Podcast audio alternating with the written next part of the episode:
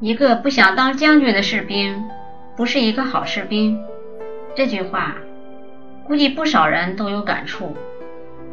毕竟，有理想固然是值得夸奖的，但理想必须建立在现实的基础上。一个人心中有远大的目标固然好，可是我们也要明白，目标梦想的实现也不是一天就能达到的，否则便是好高骛远了。大而空的理想，不仅对自己成功没有任何的益处，而且还会挫伤自己的自信心。把大的理想化为小的目标。一个个逐步的去成功实现，经过长期的积累，你将会发现胜利就在眼前。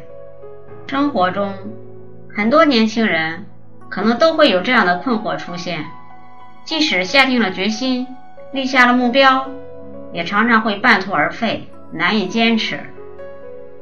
他们常常都会陷入这样的内心纠结：为什么所有的道理我都懂，我也都接受？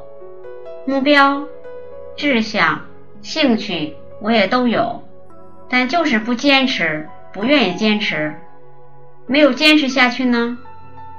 有一句话曾这样说过：人生有三大悲剧，不会选择，不坚持选择，不断选择。很多时候，人们往往都败在了第二点上。有一位奥运长跑冠军。在自传中说过，每次比赛之前，我都要乘车把比赛的线路仔细看一遍，并把沿途比较醒目的标志画下来。比如，第一个标志是银行，第二个标志是一棵大树，第三个标志是一座红房子。这样一直画到赛程结束。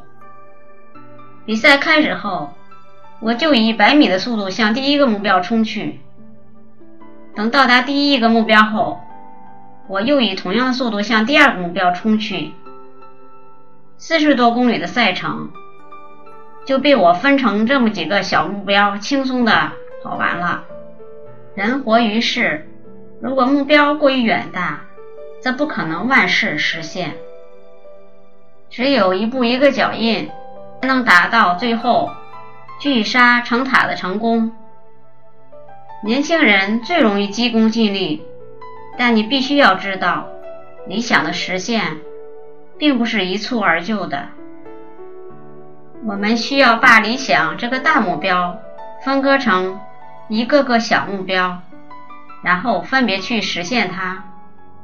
就像跑马拉松，想想漫漫无期的终点就让人泄气，但如果把目标暂定为一英里，达到这个目标后，再跑下一英里，你就会发现跑完全程并不是那么困难。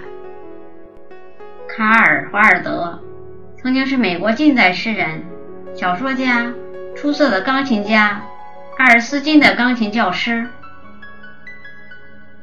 有一次，他在给阿尔斯金教课的时候，突然问。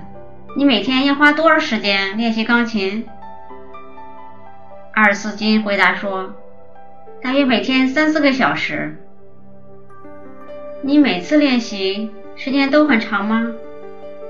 是不是有个把钟头的时间？我想这样才好。不，不要这样，卡尔说。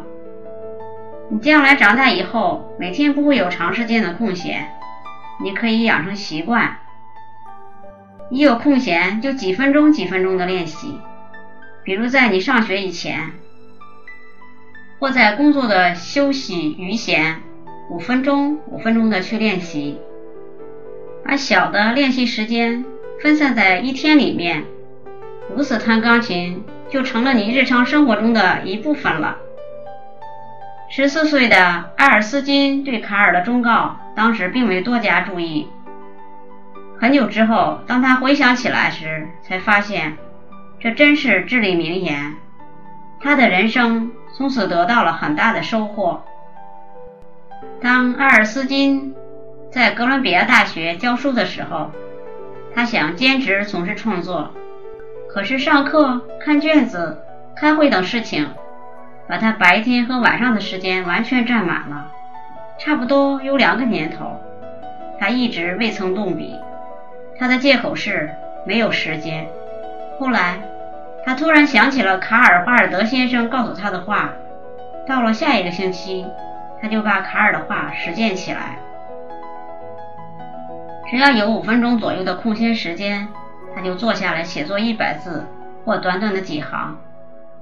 出乎意料的是，在那个星期结束的时候，阿尔斯金竟写出了相当多的稿子。后来，他用同样积少成多的方法创作长篇小说。埃尔斯金的授课工作虽然一天比一天繁重，但是每天仍有许多可利用的时间。他同时还练习钢琴，发现每天小小的间歇时间足够他从事创作与弹琴两项工作。正如圣经旧约中所说的，阿西德无论走到哪里都播下苹果种子。我建议生活中的每一个人都能够向他看齐。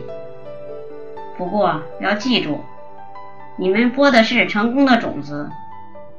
无论走到哪里，都要为成功播种，然后再有足够的时间茁壮成长，你便有了成功的果实，成功的收获了。梦想。其实是由很多层次综合而成的，就像马拉松的标志牌一样。只有先达到初级目标后，才能达到终极乃至最终目标。人不能过分的追求梦想，越是好高骛远，那样的生活就会越累。